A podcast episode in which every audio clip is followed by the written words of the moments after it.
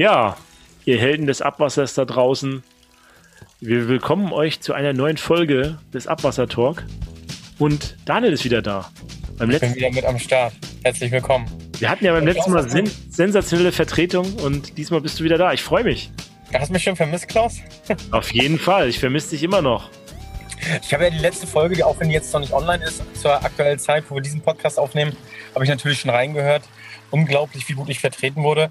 Äh, mich würde mal ein Feedback interessieren ähm, von unserer Community, ob ihr ähm, mehr Gastauftritte wollt, mehr Gastmoderatoren. Wie schaut's da bei euch aus? Könnt ihr mal ein paar äh, Kommentare da lassen bei dem äh, Instagram-Post, den wir dann machen mit der Folge? Ähm, ich werde nochmal explizit dazu aufrufen. Ja, ansonsten, Klaus, ich bin immer noch mitten in der Elternzeit. Äh, ich weiß nicht, wir haben jetzt... Erzähl doch mal, warum warst du nicht da? Erzähl doch mal, ja, wissen die Leute äh, das eigentlich? wundervolle Kinder bekommen.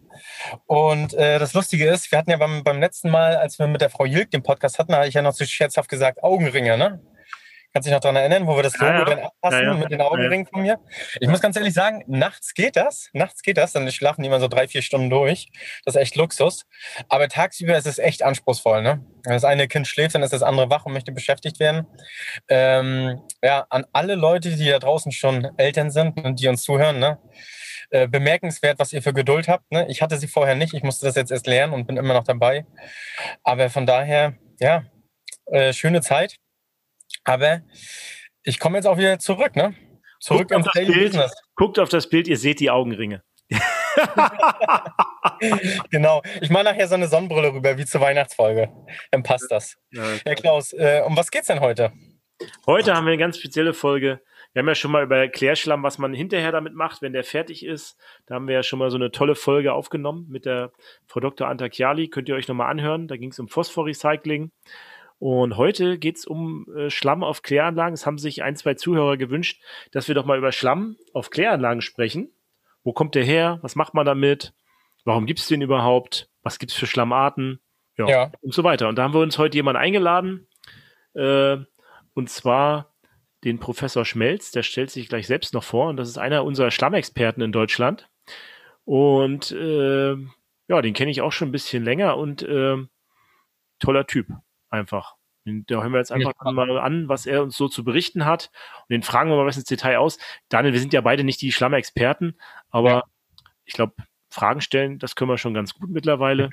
Und vor allen Dingen, wir können unheimlich gute äh, Grundlagenfragen stellen, ne? Ja. Ich wollte noch mal, ich wollte noch, bevor wir den Herrn Schmelz jetzt dazu holen, wollte ich einfach noch mal der Community danken. Wir sagen ja immer, wir rechnen ja immer so bei Instagram ist immer so unser unser ähm, äh, Gradmesser und da sage ich immer zehn neue Follower pro Folge. Jetzt haben wir 35 Folgen und sind bei 365 Follower mittlerweile. Und ähm, ja, wir überholen so ein bisschen diese 10 pro Folge und äh, das wird immer mehr. Von daher danke an euch da draußen, die ihr uns folgt und auch mittlerweile schon pro Folge immer einige Kommentare auch da lasst, äh, uns auch einzeln mal eine E-Mail schreibt, ähm, sagt, was wir denn besser machen können. Ähm, wir freuen uns über jedes Feedback, jedes Kommentar, jedes Like und sehen euch auch alle. Ne? Ja, also wir, wir, freuen uns auch, wenn ihr mal sagt, ey, da hattet ihr total Unrecht oder warum seid ihr nicht darauf eingegangen? Genau davon leben wir, ne? Deswegen kommt ja heute auch die Schlammfolge. Kommt das vor? Kommt das vor, dass wir Unrecht haben? Nein, nein, nein. äh, ja, dann holen wir, holen wir doch einfach mal den äh, Professor Schmelz dazu und dann gucken wir mal, äh, was der uns so zu Schlamm zu berichten hat. Mega geiles Thema. Äh, ja, wir werden sehen. Okay, ja, mein Name ist Karl-Georg Schmelz. Ich bin tätig bei Emscher Genossenschaft und Lippeverband, großer Abwasserverband in Nordrhein-Westfalen. Wir betreiben 58 Kläranlagen und ich bin da in der Grundlagenabteilung sozusagen tätig und äh, kümmere mich ja hauptsächlich um Klärschlamm und Industrieabwasserreinigung ja, da sind wir, glaube ich, auch schon beim heutigen Thema. Ne? Es geht um Klärschlamm oder es soll um Klärschlamm gehen. Ja, das ähm, war so angedacht, dass wir mal uns mal um Klärschlamm unterhalten. Ich hatte ja schon gerade äh, den Zuhörern gesagt, dass wir äh, schon öfter auch, was man am Ende mit dem Klärschlamm macht und wie man den los wird. Aber wie der entsteht und was man auf einer Kläranlage damit alles macht oder machen muss und warum man das, warum das nötig ist, dass man den braucht, äh, äh, das wäre eigentlich heute mal so das Thema. Und äh, da könnten wir eigentlich auch mal einsteigen. Und dann könnten Sie uns ja mal vielleicht sagen, wie entsteht denn Klärschlamm auf einer Kläranlage? Warum gibt es den überhaupt? So. Ja, warum gibt es den überhaupt? Das fängt natürlich an wenn Sie sich überlegen, Sie sitzen auf der Toilette und ziehen ab und dann haben wir schon den ersten Klärschlamm quasi in der Pipeline. Äh, das kommt ja dann letztendlich zur Kläranlage und äh, ähm, in dem ersten großen Absetzbecken, was wir dann haben auf der Kläranlage in der Vorklärung, da setzt sich eben genau das, was wir mit der Toilette weggespült haben, setzt sich da ab. Und das ist dann der erste Teil des Klärschlamms, der auf der Kläranlage anfällt. Okay. Das ist aber noch nicht alles. Okay. Da gibt es noch einen zweiten Teil. Da gibt es noch einen zweiten Teil des Klärschlamms. Aber das kann ich gleich erklären. Also Primärschlamm ist quasi das, was alles fest ist, was äh, zum Beispiel auch Bolzen sozusagen, wie sagt man, die Kacke sozusagen, die sich dann absetzt, Fäkalien, wenn Ja, man das Fäkalien. Äh, Fäkalien und die werden direkt äh, im ersten Becken, da bleibt das eine Weile stehen. Ne? Also man sagt, ich habe mal gelernt, so zwei Stunden, aber dann eine halbe Stunde bis zwei Stunden Absetzzeit. Ja, genau. Und in der Zeit äh, zieht man dann quasi unten aus dem Becken, was schwer ist, ab. Und das wird dann Genau, da quasi. so, ähm, so eine Art Räumer. Da gibt es so eine Art Räumer, der schiebt dann den Schlamm, der sich abgesetzt hat, auf dem Becken in so einen Trichter. Und aus diesem Trichter kann man dann den Schlamm abpumpen. mhm. Ja, und dann geht es weiter in die weitere Schlammbahn. Aber da kommen wir dann gleich zu. Da kommen wir gleich noch zu. Also den haben wir schon mal. Das ist der erste Schlamm. Und dann gibt es Genau. auch anderen Schlamm. Welchen Schlamm gibt es denn noch? Der erste Schlamm, das ist der Primärschlamm, den wir gerade gesagt haben, das, was in der Vorklärung absetzt. Der nächste Schlamm, der dann anfällt, ist der Sekundärschlamm. Ne? Das ist ja Primär, Sekundär und dann gibt es auch noch einen Tertiärschlamm. Aber gehen wir erstmal zum Sekundärschlamm und das ist dann der, der biologische Schlamm. Wir haben aber jetzt bei der Abwasserordnung, erste, erste Stufe war Absetzen. Ne? Deswegen haben wir den Primärschlamm gekriegt. Jetzt nächste Stufe ist die biologische Stufe, weil in dem Wasser, in dem Abwasser, ist ja nicht nur Absetzbares drin, sondern auch gelöste Stoffe, gelöste organische Stoffe. Ja, Mhm. äh, eben hatten wir Kaka und jetzt haben wir Pipi, ne, zum Beispiel. Mhm. Das ist das, was gelöst ist, was noch in die zweite Stufe geht, was, beim, was sich eben nicht absetzt. Und dafür sind eben die Bakterien zuständig. Wir haben eine ganze Menge Bakterien, unsere besten Mitarbeiter auf der Kläranlage, weil die arbeiten völlig umsonst ne, und die vermehren sich äh, fleißig. Und indem sie eben die Inhaltsstoffe, die gelösten Abwasserinhaltsstoffe quasi auffressen. Und die vermehren sich dabei prächtig. Und weil die sich vermehren und das immer mehr und immer mehr werden, müssen wir dafür sorgen, dass die Anzahl der Bakterien in diesem Belebungsbecken, was wir auf der Kläranlage haben, ungefähr konstant bleibt. Und deswegen müssen wir immer das, was zuwächst, immer abziehen. Ja, und deswegen gibt es eben auch diesen Sekundärschlamm, biologischer Schlamm. Überschussschlamm heißt der, weil er überschüssig ist, der muss raus aus dem System. Mhm. Und das ist letztendlich, sind das Bakterien, das ist Bakterienmasse. Okay. Aber es ist ja nur ein kleiner Teil, den man immer abzieht. Also die Bakterien werden ja, oder der Schlamm wird ja immer im Kreis gefahren. Genau. Durch die, durch die, Versch- wir hatten ja auch schon in, in anderen Folgen darüber geredet, was Denitrifikation und Nitrifikation ist. Ja. Äh, das sind ja dann verschiedene Bakterien am Werk. Und Genau. ähm, äh, man fährt dann quasi den Schlamm immer wieder im Kreis. Und dabei wächst der quasi auf und wird mehr. Und, äh, und äh, dann zieht man einen gewissen Bestandteil, einen bestimmten Prozentsatz ab. Oder wie, wie entscheidet man das, wie viel man da rausnimmt? Ja, man muss immer versuchen, dass man in, in, diese, in dieser biologischen Stufe, in dem Belebungsbecken, eine ganz bestimmte Menge von Bakterien hat. Wenn das zu viel werden, dann können die sich hinterher, also das, dieses Schlamm-Bakterien-Gemisch oder Abwasserbakterien-Gemisch, das wird ja schön belüftet in dem Becken oder gerührt und läuft dann insgesamt in das Nachklärbecken, wo sich dann dieser Bakterienschlamm wieder absetzt und dann wieder nach vorne in das Becken reingepumpt wird. ne? Das ist der Kreislauf, den Sie gerade angesprochen haben. Äh, aber wenn es zu viel Bakterien sind, dann können die sich in dem Absetzbecken nicht mehr richtig absetzen und dann würden die hinten aus der Kläranlage rauslaufen und das wollen wir auf gar keinen Fall.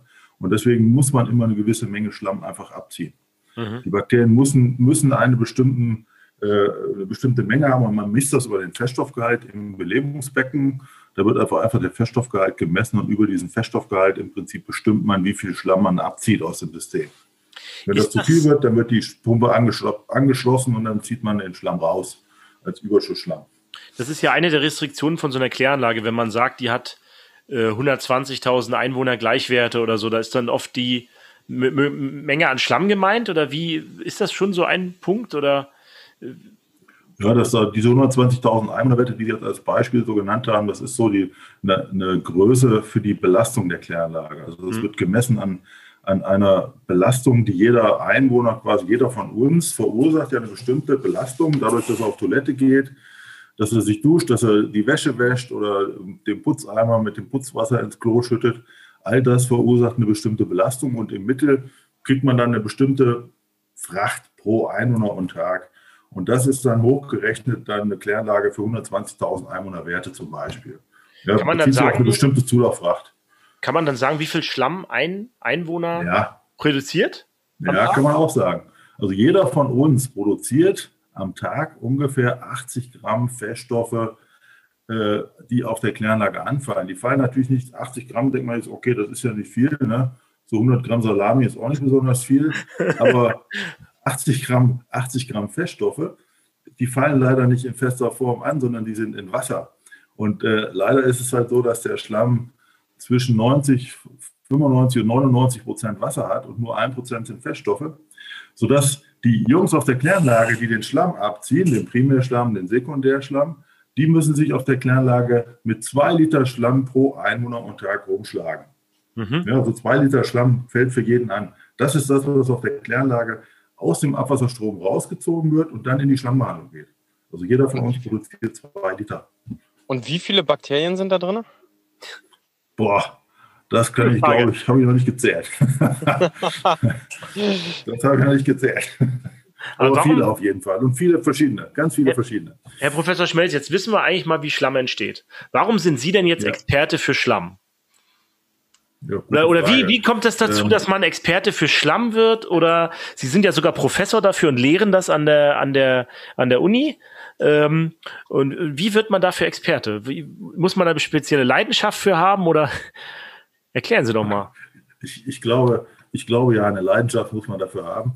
Aber es ist auch so, wenn Sie einmal irgendwas mit Schlamm zu tun gehabt haben und das klebt Ihnen am Bein, das kriegen Sie auch nicht mehr weg, ja, wenn Sie sich beruflich damit beschäftigen. Bei der Emscher Genossenschaft war es halt so, dass ich, als ich anfing in den 90er Jahren äh, bei der Emscher Genossenschaft zu arbeiten, da brauchten die zunächst mal ein Abwasserbeseitigungskonzept. Da habe ich dann dran mitgearbeitet. Und das nächste war, man brauchte ein Schlammbeseitigungskonzept. Und das war so der erste Kontakt zum Schlamm. Äh, beruflich jetzt, privat hatte ich vorher schon mal ein bisschen Kontakt zum Schlamm, aber beruflich war es das so. Mit diesem Schlammbeseitigungskonzept, dann beschäftigt man, beschäftigt man sich mit Schlamm und dann äh, beschäftigt man sich damit, dass auf den ganzen Anlagen Schlamm anfällt und wie viel anfällt. Und dann kommt man da so rein. Und äh, irgendwann äh, hat, ist man dann so ein bisschen, hat man so ein bisschen Expertenwissen quasi sich angeeignet. Und dann geht man in bestimmte Gruppen rein, in bestimmte äh, äh, ähm, Fortbildungsseminare und dann man, eignet man sich dann so ein Wissen an. Ja, und dann wurde ich mal gefragt, ob ich mal für die Fachkräfte für Abwassertechnik mal so ein bisschen was unterrichten kann zum Thema Schlamm. Und das habe ich dann gemacht. Ja, und dann ist dann letztendlich auch die Uni dann dazu gekommen. Und dann, wenn man das lange genug macht, dann wird man dann oder kann man zum Honorarprofessor berufen werden. Das ist mir dann auch passiert. Wo, wo lernen Sie? Wo, An der Uni Duisburg-Essen. Duisburg-Essen, ne? Ja. Das ja, das ist ja um die Ecke für mich. Ich, ich arbeite ja in Essen und von daher ist das ganz praktisch. Ne? Mhm. Wenn, ich, wenn, wenn man mit Schlamm konfrontiert wird, immer wenn ich mit Schlamm konfrontiert werde, höre ich immer irgendwie das Schlammalter. Wie kann ich, was ist das Schlammalter überhaupt? Können Sie das mal den Zuhörern erklären? Keine Frage. Schlamm, Schlammalter, ja. Wie alt also ist der Schlamm? Der Schlamm ist genau, und wir als Experten sitzen oder nicht ja. als Experten sitzen daneben und dann unterhalten sich die Experten, oh, mein Schlammalter ist äh, 20 Tage. Ja, ich bin bei ja, 24. Ja. Äh, das ist das und das ist besser dadurch. Und, und können Sie da vielleicht mal mitnehmen? Da, größer, größer ist nicht unbedingt besser. okay, das ist schon mal. Das, das liegt halt daran, wie die, das, ist, das liegt daran, wie die Kläranlage ausgelegt ist. Also wir haben gerade darüber gesprochen, dass in dem biologischen, in der biologischen Stufe eine gewisse Menge an Bakterien quasi vorgehalten werden, ja, die wir brauchen für diese Reinigungsprozesse. Ne? Die müssen wir immer wieder Überschussschlamm abziehen. Und genau daraus ergibt sich das Schlammalter. Ne? Sie haben eine gewisse Menge Bakterien, ja, äh, und da ziehen sie immer eine gewisse Menge ab. Und das, was sie dann abziehen, innerhalb von 20 Tagen ist dann so viel, wie die ganze Kläranlage ist zum Beispiel. Und dann haben sie ein Schlammalter von 20 Tagen. Also wenn sie eine Portion abziehen, 20 Mal an, an 20 Tagen hintereinander, haben sie quasi das ganze System einmal ausgetauscht. Und das ist das Schlammalter. Okay. Hm. Und warum ist das jetzt wichtig? Kann ich nicht einfach. Ja, das ist, nee, das ist wichtig, weil bestimmte Bakterien eben mal länger brauchen, um zu wachsen als andere. Ja, bestimmte Bakterien vermehren sich sehr, sehr schnell, die können sich innerhalb von Stunden vermehren. Es gibt aber auch welche, die haben also Generationszeiten, die mehrere Tage sind. Das heißt, die zahlen sich alle mehrere Tage nur einmal. Und damit ich, weil ich die Bakterien brauche, diese Nitrifikanten zum Beispiel, die äh, sich nur sehr langsam vermehren. Deswegen muss ich ein entsprechend hohes Schlammalter haben, damit die sich im System überhaupt anreichern können. Mhm. Also wenn ich nur ein drei Tage Schlammalter habe, die Bakterien brauchen aber acht Tage, um sich zu vermehren, dann kann ich die nicht anreichern und dann funktioniert es nicht. Mhm. Okay. Und das, Im Vollbehälter ist, ist das ähnlich. Okay. Das, ja, Im Vollbehälter ist es ähnlich, wollte ich gerade sagen. Da sagt man aber nicht Schlammalter, sondern äh, Faulzeit. Ne? Faulzeit mhm. zum Beispiel. Und da in dem Vollbehälter sind eben auch Bakterien drin, anaerobe Bakterien, Methanbakterien, die sich sehr, sehr langsam vermehren. Alle zehn Tage einmal unter optimalen Bedingungen. Und deswegen braucht man eben Vollbehälter, die so groß sind. Da braucht man dann 20 Tage Aufenthaltszeit oder 15 bis 20 Tage, damit das funktioniert, das System. Okay, das ist ja schon deine nächste. So, Sie wollten eben noch was anderes fragen. Na, ich wollte noch mal fragen, wie viel braucht ja, man denn genau. an Schlammalter, dass es einigermaßen, Sie haben jetzt gerade acht Tage gerade gesagt, ist das so zehn Tage Grundzeit? Ja, muss man mindestens ja. haben oder, oder? Ja, also früher, früher, vor den 80er Jahren, als es nur um Kohlenstoffabbau ging, da haben drei Tage gereicht. Dann kam ja die, die Phase, wo wir gesagt haben, wir müssen auch Nährstoffe eliminieren, also Stickstoff und Phosphor rausholen. Und für diese stickstoffeliminierende Bakterien braucht man also mindestens schon zehn Tage. Mhm. Also zehn Tage Schlammer, da braucht man, damit man genug Nitrifikanten im System haben, die den Stickstoff auch tatsächlich abbauen können. Und wenn das zu lang wird, dann habe ich nur noch tote Bakterien im Becken. Nee, das ist dann nicht, nicht unbedingt schlimm. Die Bakterien, die verhungern da nur. Ne? Die, äh, dieses, ich habe ja dann sehr viele Bakterien und ich ziehe nur ganz wenig ab. Das heißt, das Schlammalter ist sehr hoch. Mhm. Die Bakterien kriegen dann nicht genug zu fressen, also nicht genug Futter.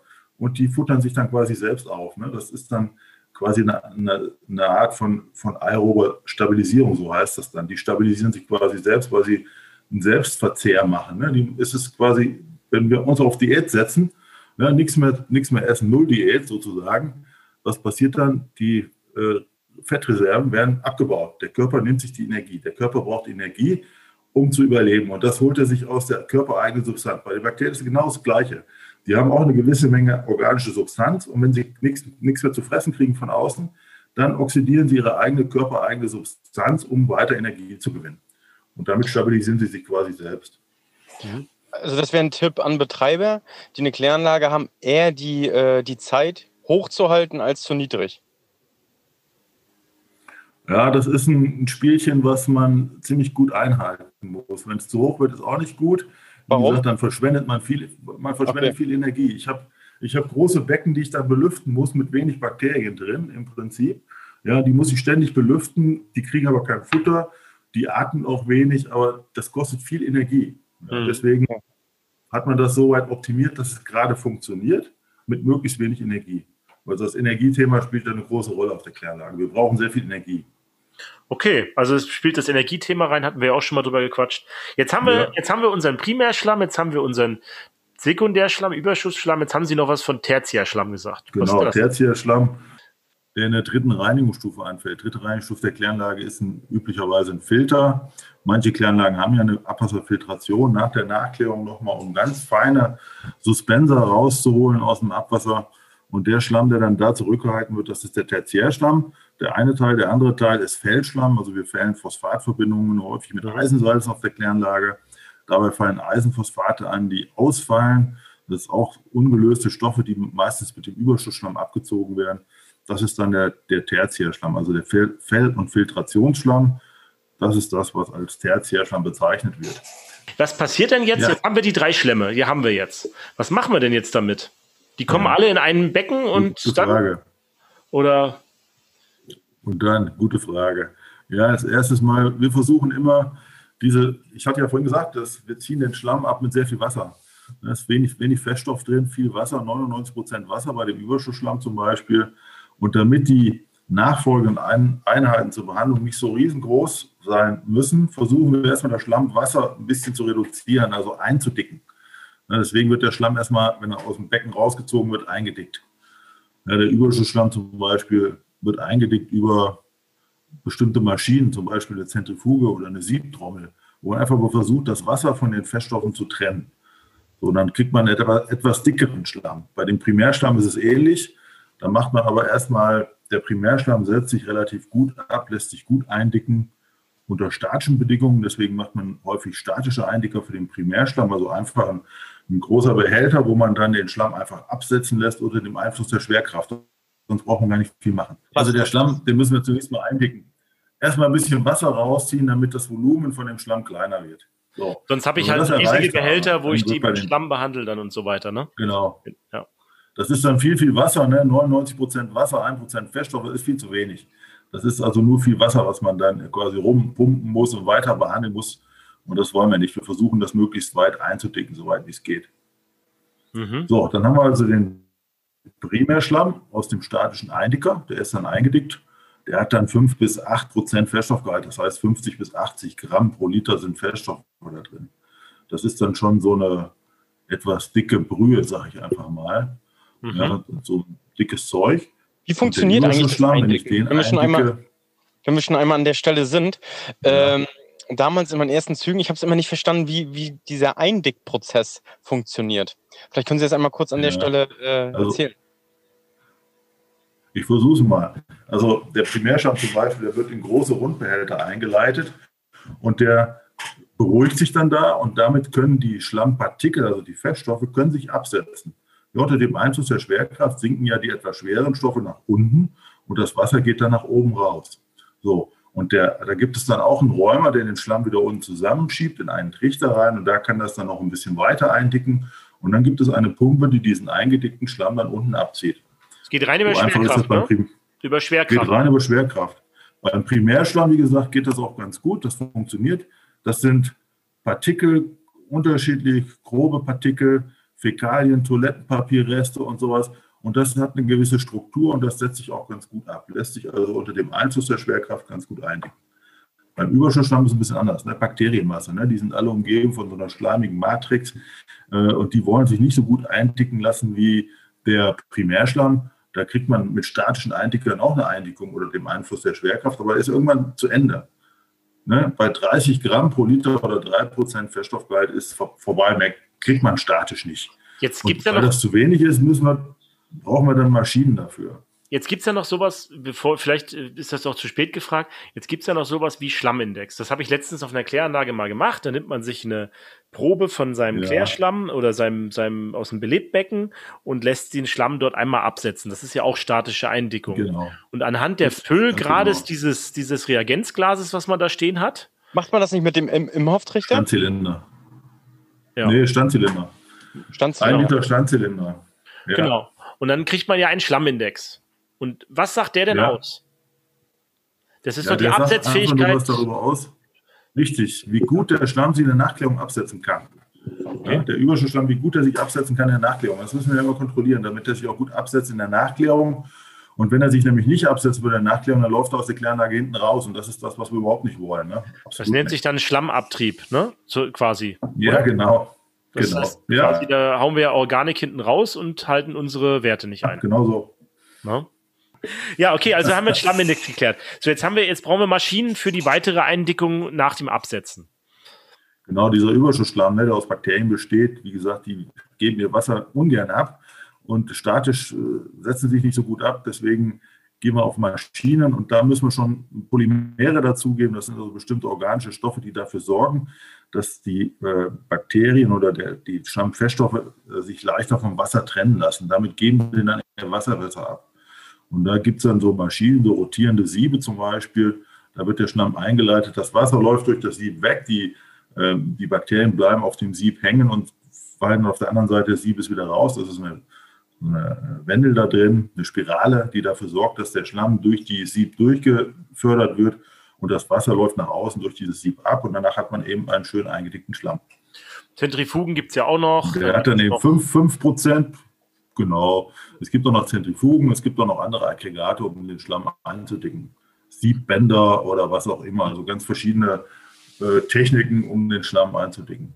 Was ist eigentlich der Unterschied? Ich habe den Unterschied zwischen Dekanter und Zentrifugen immer nicht so verstanden. Für mich ja, ist es ist, ist das Gleiche. Okay. Ist auch so. Es gibt auch eine Firma, die bezeichnet ihre Entwässerungsaggregate als Dekanterzentrifugen. Doppelt gemoppelt hält besser. Ne? Damit man alle abholt. Damit man alle, Damit man alle verwirrt. Ja, genau. Ja. Okay, jetzt haben wir den Schlamm quasi genau so. ähm, entwässert. Äh, Ne, eingedickt, man, eingedickt. Oder eingedickt. Äh, so, der wird so ja. weit eingedickt, dass er noch pumpfähig ist. Richtig? Oder, ja, oder? genau. Richtig. Genau. Das, muss, das muss sein. Also, der muss noch pumpfähig sein, sonst können wir ihn ja nicht weiter behandeln. Wie weit runter geht das denn? Wann ist ein Schlamm noch pumpfähig? Gibt es da eine. eine das ist, das ist ein Unter, auch ein Unterschied zwischen dem Primärschlamm und dem Überschussschlamm. Bei dem Primärschlamm kann man sagen, der ist auch noch mit 10 Prozent, also 90 Prozent Wasser, 10 Prozent Feststoffe noch gut zu pumpen. Bei einem Überschussschlamm wird es schon bei 5, 6 Prozent schwierig. Ja, weil diese Bakterienmasse, das sind halt Zellen, die so eine schleimige Matrix um sich herum haben. Und wenn das Wasser dazwischen weitgehend weg ist, dann habe ich quasi nur noch diese schleimige Matrix. Also im Prinzip so einen dicken Schleim, den ich dann durch die Pumpe, durch die Leitung pumpen muss. Und dafür brauche ich unheimlich hohen Druck. Ne? Und wenn ich über lange Strecken pumpen will, muss ich ganz, ganz große Pumpen haben und ganz stabile Leitungen, damit die nicht platzen. Also das, okay. da ist bei 6, 7 Prozent ist wirklich Ende. Da, dann kann man mit normalen Pumpen da nichts mehr machen. Ist das schon mal passiert? Dass eine Schlammleitung geplatzt ist? Dass eine Leitung platzt? Ja. Also ist mit Sicherheit schon passiert, aber ich habe es noch nicht erlebt. Meistens versagt vorher die Pumpe, bevor die Leitung platzt. Also die Pumpe macht dann, macht dann äh, äh, Schluss und pumpt es nicht mehr durch, weil es zu viel Gegendruck gibt. Ja, pumpt nicht mehr. Okay. Ja. Und dann pumpen wir das alles in wohin? In den V-Behälter. So, dann kommt die, dann kommt die anaerobe Behandlung. Äh, das machen wir, um die Menge des Schlammes zu reduzieren, zum einen in dem Faulbehälter, wir waren vorhin schon bei den anaeroben Bakterien ne, und dem Schlammalter von 20 Tagen. Ne, das ist die Faulzeit, die wir brauchen in dem Faulbehälter. Der Faulbehälter ist anaerob, das heißt, es kommt kein Sauerstoff rein, keine Luft. Der ist luftdicht abgeschlossen. Da kommt jetzt nur der Schlamm rein, da sind Bakterien drin. Anaerobe Bakterien, die die Organik, die wir da reingeben, ob das jetzt aus dem Primärschlamm ist oder aus den anderen Bakterien, die anderen Bakterien sind auch organische Masse, davon ernähren sich diese Bakterien im Faulbehälter. Und die machen zwei Effekte und zwei super Effekte. Das erste ist, sie reduzieren die Masse, die Feststoffmasse, etwa um ein Drittel. Ein Drittel der Feststoffmasse wird abgebaut, die ist weg. Die brauchen wir hinterher nicht entsorgen. Das spart richtig viel Geld. Und zum anderen, was machen sie aus der reduzierten Masse? Sie produzieren Biogas. Also das Faulgas, was wir natürlich super gut nutzen können, um Strom zu erzeugen für die Kläranlage und Wärme für die Kläranlage. Die Faulblätter müssen beheizt werden. Ne? Wir müssen die auf 36 bis 38 Grad beheizen, damit die Methanbakterien da drin sich wohlfühlen. Ne? Dann, dann, arbeiten die auch gut. Wenn sie schön warm haben, mollig warm, ähnliche Körpertemperatur wie wir, ne? 37 Grad, so, da fühlen sich wohl. Und dann äh, wird dann die Organik dann umgesetzt in Faulgas. Und das funktioniert eigentlich ganz gut, aber man muss bestimmte Bedingungen einhalten, unter anderem diese 20 Tage Faulzeit. Mhm. Und das ist fest vorgegeben oder wenn's, wenn man es länger macht, dann gibt es Probleme und kürzer, dann können die Methanbakterien sich nicht vermehren oder wie? Nee, es, kommt da auch so ein bisschen auf die Größe der Kläranlage an. Wenn man eine kleine Kläranlage hat, dann wird da nicht, nicht immer kontinuierlich der Schlamm, der Rohschlamm abgezogen aus der Anlage und in den Vollbehälter reingepumpt. Und weil jede, jedes Pump, jeder Pumpvorgang in den Vollbehälter ist quasi eine Stoßbelastung für den Vollbehälter. Und je kleiner die Kläranlage ist, und je weniger äh, kontinuierlich der Schlamm abgezogen wird, desto häufiger kriegt der Klärnagel, äh, der, der Faulbehälter eine Stoßbelastung. Und mhm. deswegen sagt man bei den kleineren Faulbehältern, die müssen ein bisschen größer sein, also sagt man eher 20 bis 25 Tage Faulzeit. Und bei den großen Behältern, so wie wir die Kläranlage in Bottrop zum Beispiel haben oder auf dem Klärwerk Emscher Mündung, wo wirklich sehr, sehr große Faulbehälter stehen, da wird der Schlamm kontinuierlich zugegeben. Da kann man auch mit 15 bis 20 Tagen arbeiten. Also da kann man das Schlammalter so ein bisschen runternehmen. Das so die Generationszeiten, wie gesagt, dieser Viecher, die da drin arbeiten, die Methanbakterien, die ganz wichtig sind, die haben eben Generationszeiten von zehn Tagen. Das heißt, die müssen mindestens, die, die Mindestaufenthaltszeit muss eigentlich zehn Tage sein, sonst funktioniert das System nicht. Und wenn man gewisse Sicherheiten drauflegt, geht man dann auf 15 Tage. Ja. Jetzt gibt es ja nicht nur anaerob, es gibt ja auch aerobe Schlammstabilisierung, haben Sie ja vorhin auch schon gesagt. Ja. Äh, wann ja. macht man was? Es gibt ja auch noch andere äh, ja. Also was, was man am meisten macht, ist bei den ganz kleinen Kläranlagen, ich sag mal, die unter 10.000 Einwohner werden. Da ist es am einfachsten, wenn man aerobe Stabilisierung macht. Das heißt, man hat dann keinen Vollbehälter, keine Gasgewinnung. Und dann machen wir eben das, was wir vorhin mal kurz mit dem Schlammalter besprochen hatten. Ne, 20, 25 Tage Faulzeit. Äh, äh, äh, Quatsch, nicht Faulzeit. 25 Tage Schlammalter. Ne? Das war das mit dem Schlammalter. weil dann kriegen die Bakterien so wenig Futter, dass sie quasi sich selbst stabilisieren, ihre eigene organische, körpereigene Substanz reduzieren und damit sich selbst stabilisieren. Das ist das, was bei den kleinen Kläranlagen passiert, kleiner 10.000. Bei allen anderen, ich sag mal, früher war die Grenze bei 20.000. Alles, was größer als 20.000 hatte eigentlich eine Faulung, weil man dann eben sich das rechnet, einen V-Werte zu bauen mit dem Gasspeicher, mit der Gasverwertung. Das ist ja alles aufwendig. Technik, ne, sind Betriebspunkte auf der Anlage aber ab Größe 20.000 lohnte sich das, weil man eben seinen eigenen Strom erzeugt hat. Ja, das äh, war Gibt so. aber auch aber Kläranlagen? Achso, schön. Ja, das ist bei den kleinen Kläranlagen kleiner 10.000 das übliche Verfahren. Simultane aerobe Stabilisierung heißt das. Da findet die Abwasserreinigung und die Schlammstabilisierung im Belebungsbecken der Kläranlage statt. Jetzt gibt es aber auch Kläranlagen, die ihren Schlamm direkt verbrennen und gar nicht erst faulen. Habe ich auch schon ja. gehabt. Auch große Kläranlagen. Gibt's auch. Warum macht man das? Ja, Beispiel bei Frank Frankfurt immer. Frankfurt habe ich immer so als Beispiel für Rohstoffverbrennung. Ich weiß nicht, aber inzwischen haben die, glaube ich, auch eine Faulung gebaut. Ich kenne es auch in, in Baden-Württemberg so an manchen Stellen. Aber warum macht man das? Ja. ja, das macht man deswegen, weil der Schlamm, wenn er noch nicht stabilisiert ist, also noch nicht ausgefault ist, hat er noch einen höheren Organikanteil. Und dann brauche ich nicht so weit entwässern, um ihn im Heizfeld so hoch zu bringen, dass er selbstgängig verbrennt, also von alleine, ohne dass ich irgendwie mhm. Gas oder Öl dazu feuern muss, weil der Organikgehalt des Schlamms einfach höher ist.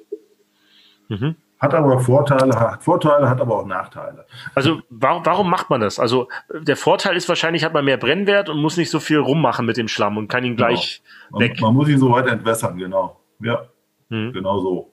Der Nachteil ist, wenn die Verbrennungsanlage mal ausfällt oder eine oder zwei Straßen der Verbrennung ausfallen, habe ich ein Problem mit dem Schlamm. Den Primärschlamm kann ich nämlich nicht lange aufheben. Wenn man den lange stapelt oder lange aufbewahrt, zwei, drei Tage fängt der fürchterlich an zu stinken. Und das ist eben das Problem, ne? dass man dann ein Problem bekommt mit der Stapelung des Schlamms. Man kann ihn nicht unendlich lange aufheben. Und man braucht natürlich große Behälter, um ihn zu stapeln und er fängt an zu stinken.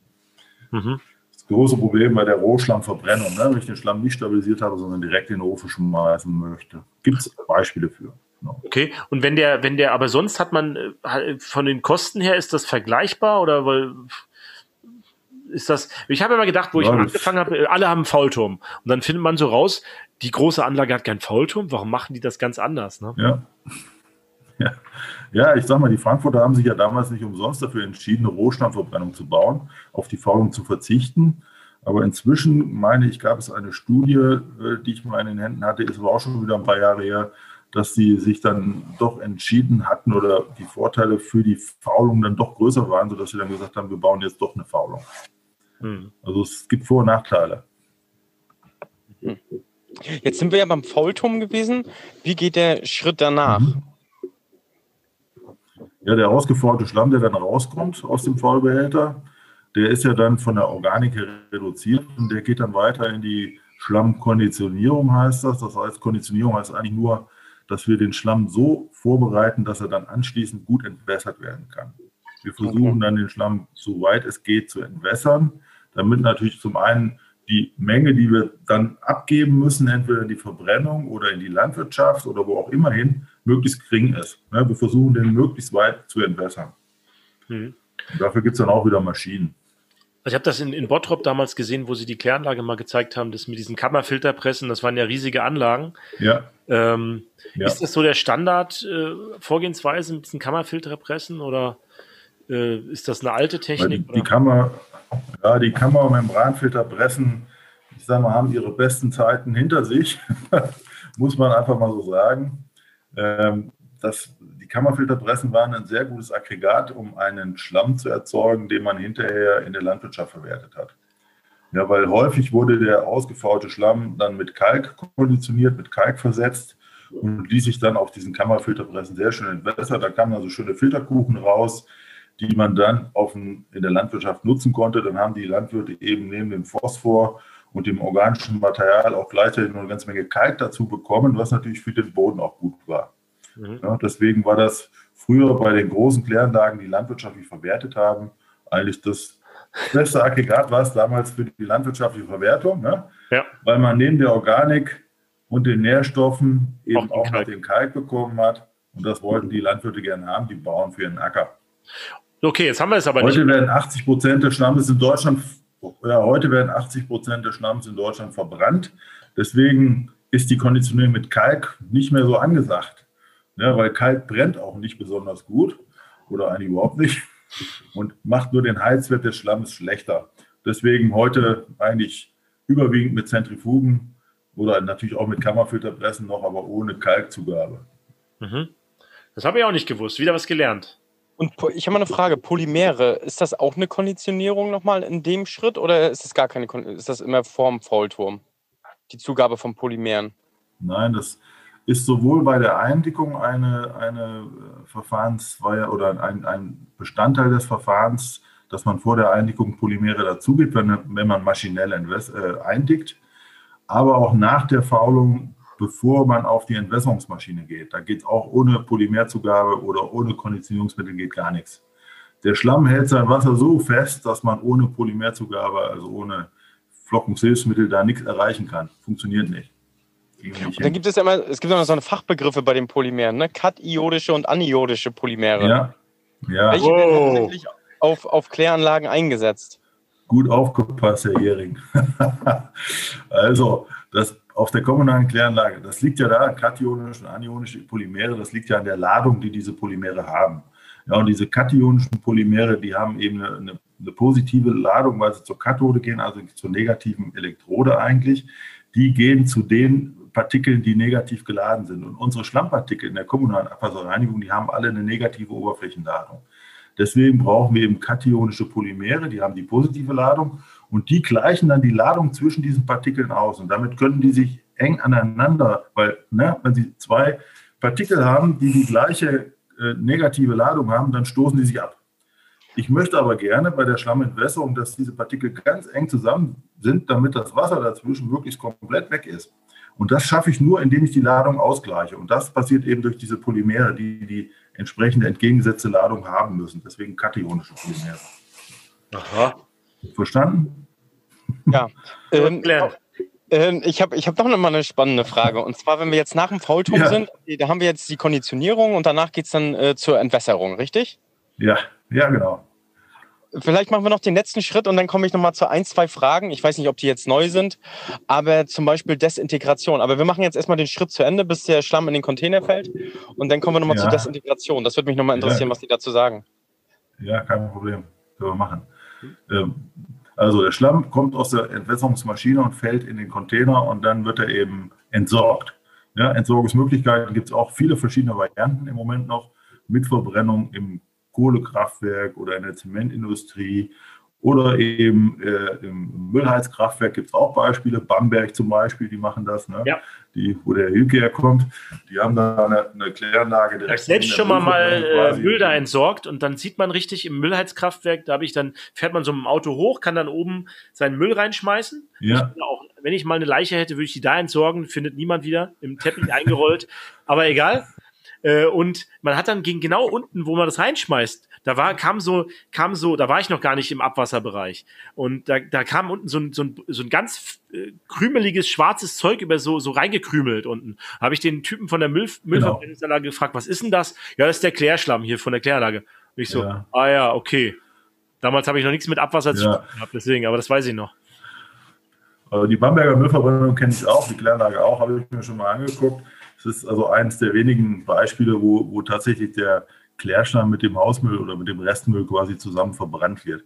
Aber das gibt es auch. Und, aber überwiegend wird eben der Schlamm in Kohlekraftwerken mitverbrannt oder in Monoverbrennungsanlagen. Also das sind so Öfen, die nur für die Verbrennung von Schlamm gebaut worden sind. Hm. Bei der Emscher Genossenschaft äh, ist es ja in Bottrop so. alles. Ne? Wird da der ganze Schlamm nach Bottrop ja. von allen Kläranlagen? Nein, nein, das, die, die Verbrennungsanlage in Bottrop schafft es noch nicht mal, den Schlamm aus Bottrop zu verbrennen. also da wird noch was weggefahren. Ja, wobei, wobei wir jetzt äh, das System auch ein bisschen umstellen und dass wir dort in der, in der Schlammverbrennung deutlich mehr Schlamm verbrennen können. Wir haben ja eine solare Klärschlammtrocknung da gebaut. Also das heißt, der Schlamm wird dann nach der Entwässerung, geht er in so eine solarthermische Trocknung. Ja, wir haben so große Gewächshäuser gebaut, vier Hektar groß, ist glaube ich im Moment auch die größte der Welt. Die nehmen wir jetzt gerade in Betrieb. Und da wird der Schlamm dann getrocknet und der wird dann so weit getrocknet, dass er eben genau den Heizwert hat, den wir brauchen, um ihn in der Schlammverbrennung selbstgängig, das heißt ohne Zugabe von Öl oder Gas, zu verbrennen. Weil da, wo ich da mal da war, haben sie noch Kohle zugesetzt. Genau. Früher haben wir das mit Kohle gemacht. Ne? Wir haben den Schlamm mit Kohle, also Kohle zugegeben und dann entwässert. Und dann war in dem Filterkuchen eben eine gewisse Menge Kohle. Und diese Kohle hat ja einen super hohen Heizwert. Und damit hat man den Schlamm dann so weit gekriegt, dass er auch im Ofen selbstgängig verbrannt ist. Ne? Da hatte man 40 Prozent Feststoffgehalt im Filterkuchen mit der Kohle.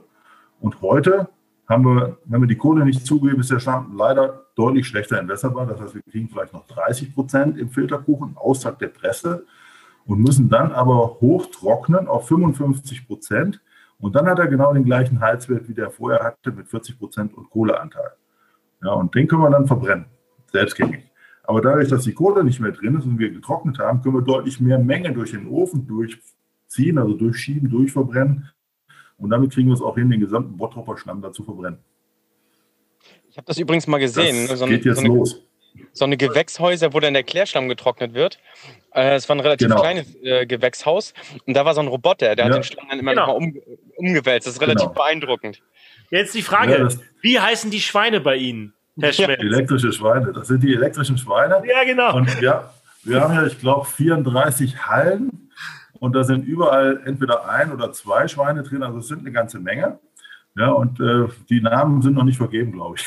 Dann müssen Sie sich doch einen reservieren. Also normalerweise werden ja, die hoffe, genannt, also die werden immer, kriegen immer Namen, die elektrischen Schweine. Ja. Ich, ich, ich hoffe, eins heißt Georg für meinen ja. Namen. Ne? Schau mal, schauen wir mal.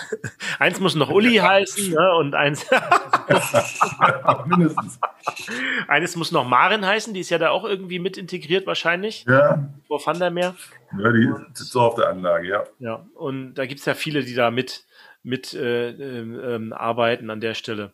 Ja, ähm, sehr interessant, muss ich sagen. Also von daher, ähm, ich hatte noch was am Anfang, das habe ich ein bisschen, für, äh, diese Flockungshilfsmittel wären noch interessant gewesen, dass man darüber noch was sagt. Und fadenförmige Bakterien wäre auch noch irgendwie interessant gewesen, wie das mit dem Schlamm zusammenhängt. Äh, das hätte mich jetzt auch noch vielleicht interessiert. Mich, mich genau. Willst du die Frage jetzt gerade noch mal einen Stillstand. Ich habe ein paar, paar Sekunden. Ja, ich stelle ich stell, ich stell, Aber Desintegration wollten wir noch sprechen. Genau, genau und jetzt, jetzt würde mich mal interessieren, ähm, wo die Desintegration einzuordnen ist. Also ich habe das so gelernt, dass sie ja. äh, entweder vor der Faulung kommen kann auch oder nach der Faulung. Ja. Ähm, und jetzt ist die Frage, was ja. halten Sie davon? Haben Sie wel selber welche im Einsatz? Worauf sollte man also vielleicht auch noch achten? Beim erklären, vielleicht erstmal erklären, was Desintegration ist. Das ist im Prinzip, werden die Schlammpartikel vor der Faulung über, und das ist der überwiegende Ansatzpunkt, dass man den Schlamm vor der Faulung desintegriert, weil man dann die Bakterien, ne, wir haben ja vorhin über Sekundärschlamm gesprochen, ne, der biologische Schlamm, der aus Bakterienmasse besteht. Und diese Bakterien sind ja, die haben eine Zellmembran, das sind so geschlossene Zellen halt. Und durch die Desintegration äh, bringt man jetzt Energie auf und bricht diese Zellen auf. Man macht sie quasi kaputt. Und durch dadurch, dass man sie kaputt macht, kriegt man ganz viele kleine Bruchstücke, die Zellinnenflüssigkeit wird freigesetzt und das führt dazu, dass man dann in der Faulung noch einen besseren Abbau kriegt. Also in der Faulung wird dieses zerstörte, zerkleinerte Material besser abgebaut als die Zellen, wenn sie noch heile sind, sage ich mal so einfach. Ja. Deswegen nimmt man die Desintegration vor der Faulung. Man haut also drauf mit Energie, kriegt die Zellen dazu, dass sie kaputt gehen und damit lässt sich dann dieser biologische Schlamm in der Faulung besser abbauen weitergehende abbauen ist und es gibt mehr Gas. Ich habe mir das mal so erklären lassen, so ähnlich wie wenn man ein Müsli isst und da sind Leinsamen drin. Die gehen komplett durch den Körper durch, weil der Körper das nicht aufbrechen kann. Kommen hin wieder raus. Wenn man die aber schrotet vorher, dann kann man natürlich ja. die ganzen Inhaltsstoffe in diesem Leinsamen auch wirklich äh, dem Körper verfügbar machen. Ich, ich habe noch, hab noch einen besseren Vergleich und zwar Desintegration. Dann behandelt man das ja auch meistens mit Wärme. Es gibt ja unterschiedliche Desintegrationsmöglichkeiten und das ist wie beim menschlichen Körper. Also wir selber als Mensch sind der Faulturm und jetzt kann man ja mal eine, eine rohe Möhre essen. Mal gucken, wie leicht der Körper genau. das verdaut. Oder man kocht eine Möhre vor auf dem Herd. Und genau. der Herd ist praktisch die Desintegration und dann fütter ich mich selber mit dieser Möhre. Mal gucken, ob das der Körper schneller verdaut schönes Beispiel hatte der Christian Görlich in seiner äh, Dissertation. Genau dieses Beispiel. Der hat dann gesagt, der hat sich mit Desintegration beschäftigt in seiner Doktorarbeit und hat dann genau äh, in, in, seiner Doktorarbeit den äh, Gutachtern gesagt, so hier ist eine Möhre, die roh ist und hier ist eine Möhre, die gekocht ist und jetzt essen Sie die mal. Was geht denn schneller? und die gekochte Möhre wurde natürlich, konnte man schneller essen und die wird dann auch leichter verdaut. Das ist so. Das ist ja, so. Genau ja. das. Also, also thermische Desintegration gibt es auch. Man kann den Schlamm auch kochen. Ne? Beim Kochprozess wird das auch alles, geht alles kaputt und das lässt sich hinterher super gut entwässern und auch gut abbauen. Wird sowas gemacht? Ko Schlamm kochen? Ja. Großer Schnellkochtopf im Prinzip unter Druck und Temperatur ne, wird der Schlamm gekocht. 140 Grad, 160 Grad unter 3, 4 Bar Druck oder 5 Bar Druck wird der gekocht eine halbe Stunde lang und dann wird das Ganze entspannt und dann gehen die ganzen Bakterienzellen kaputt und dann wird die ganze Suppe im Vollbehälter behandelt. Und das gibt dann auch mehr Gas, deutlich mehr Gas, 10, 15 Prozent mehr Gas. Und kann man dafür die Hitze also dann nehmen, die man, die man sowieso erzeugt? Kann man die dafür nehmen fürs Kochen? Ja, das, durch, durch das zusätzliche Gas kann man die Hitze erzeugen, die man dafür Ko Kochprozess braucht. Ne? Ob das dann noch so, so viel gewinnt man nicht dabei. Okay. Naja. In diesem Zusammenhang habe ich mal eine Frage. Ne? Haben Sie schon mal ja. den Ausdruck gehört, Kolloide? Ja, Kolloide. Ja, das ist das ja vorhin immer so. Ich habe hab, hab mal nochmal ein anderes Beispiel und zwar ähm, auch der, derjenige, der mir das mit der Möhre beigebracht hat. Ne? Das war übrigens ein Shoutout ja. raus an Herrn Ewert. Und ähm, der hat mir das auch mal so erklärt, wenn ich meine Schlammflocke habe, das ist wie so eine Qualle. Die ist umgeben, Sie haben ja vorhin ja. immer so gesprochen von von der Zellstruktur, die so umgeben ist von dieser Schlammflocke. Und äh, schleimige, das, schleimige Schleim, Matrix, habe ich gesagt. Genau, schleimige Matrix, genau. Und der hat das verglichen mit so einer Qualle. Und äh, ja, genau. in dieser Qualle ist dann irgendwo dann der Schlamm, ne, der zu entwässern ist. Aber ich muss das vorher irgendwie aufbrechen. Und äh, da in diesem Zusammenhang habe ich mir das mal gemerkt mit der kolloiden Struktur von, vom Schlamm. Aber ich, ich weiß nicht, ob Sie davon schon mal gehört haben. Ich weiß auch nicht, äh, ob das irgendwo niedergeschrieben steht. Kolloide äh, sind halt so halbfeste, schleimförmige Sachen, würde ich einfach mal sagen. Das ist genau das, was ich meinte mit dieser schleimigen Matrix. Das ist das. Das sind diese Kolloide. Halb okay. gelöste organische Stoffe oder sowas ist der, glaube ich, der Wissenschaftler aus. Bin ich mir nicht ganz sicher. Ne? Ja. Klar. Klaus, du hattest aber sonst noch Fragen, ne? Ich hatte noch äh, so eine Frage, dieses Polymer. Ähm, äh, wird ja auch zur Flockungsunterstützung äh, genutzt, ne? Also in, schon im ja. Bewegungsbecken. Äh, was ist eine, haben wir, hätten wir vorhin vielleicht fragen sollen, was ist eine Schlammflocke? Und warum ja, ist das so wichtig, dass man tolle Flocken hat? Das, das war so das ja, Erste, das was ich so auf Kläranlagen gelernt habe. Die Flockenstruktur muss total schön sein. Ja, die schöne, schöne Flockenstruktur. Also das ist so ein Phänomen, dass diese Bakterien sich zusammenballen und so Flocken bilden. Ne? Und je besser das funktioniert, desto besser setzen die sich natürlich ab je mehr die sich so zusammenfügen, werden die Flocken immer größer, immer schwerer und dann setzen die sich halt ab. Und deswegen ist Flockung eine ganz gute Sache. Und das geht natürlich noch besser, wenn ich diese Polymere einsetze, die die Ladung ausgleicht. Ne? Sie hatten ja, haben wir vorhin darüber gesprochen, dass die die gleiche Ladung haben und dass, dass diese Anziehungskraft dann nur bis zu einem bestimmten Punkt funktioniert, weil danach die sich abstoßen, diese Abstoßungskräfte kommen. Und wenn ich dann eben Polymere dazugebe, die die Ladung ausgleichen, dann kriege ich natürlich sehr kompakte Flocken. Und da geht die Entwässerung natürlich viel, viel besser und auch das Absetzen. Gibt es da was Neues zu diesem Thema Polymer eigentlich, dass die verboten werden sollen? Oder die zum Beispiel anorganischen oder diese chemischen Polymere? Da gab es ja mal diese Diskussion, dass nur noch organische oder natürliche Polymere eingesetzt werden dürfen. Ja, diese, diese Diskussion kommt aber aus der landwirtschaftlichen Verwertung, mhm. weil, weil die Polymere, die wir in der Entwässerung einsetzen, natürlich hinterher im Schlamm drin sind. Und wenn der Schlamm auf den Acker kommt, dann ist halt die Frage, was passiert mit den, mit den Polymeren auch im Boden.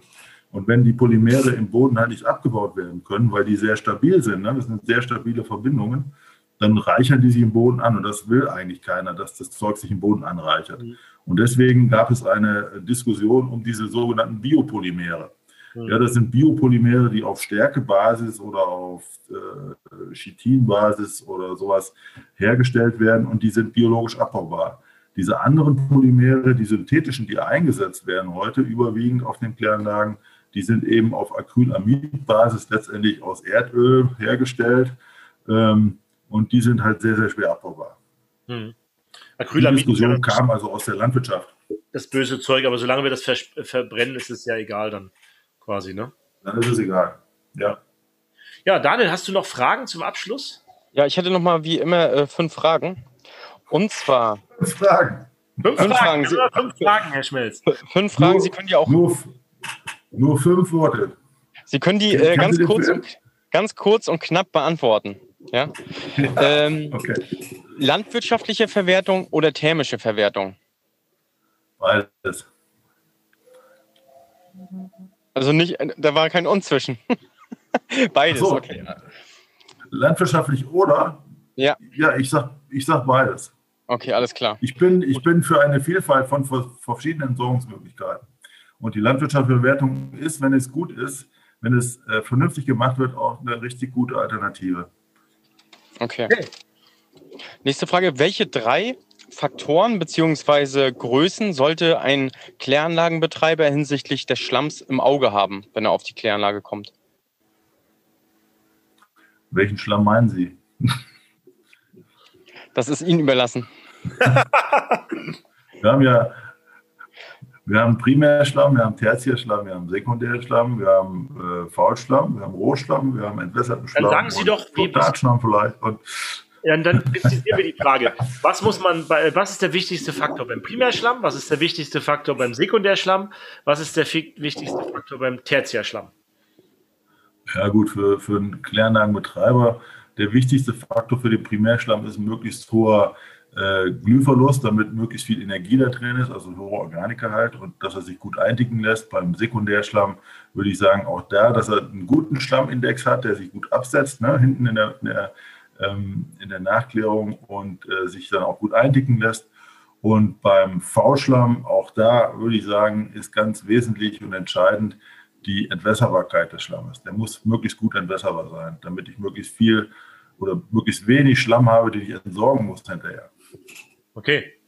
Daniel. Alles klar. Ähm, dann äh, jetzt mal äh, eine politische Frage. Wir hatten das ja bei der Folge mit äh, Frau Jilk übrigens. Ne?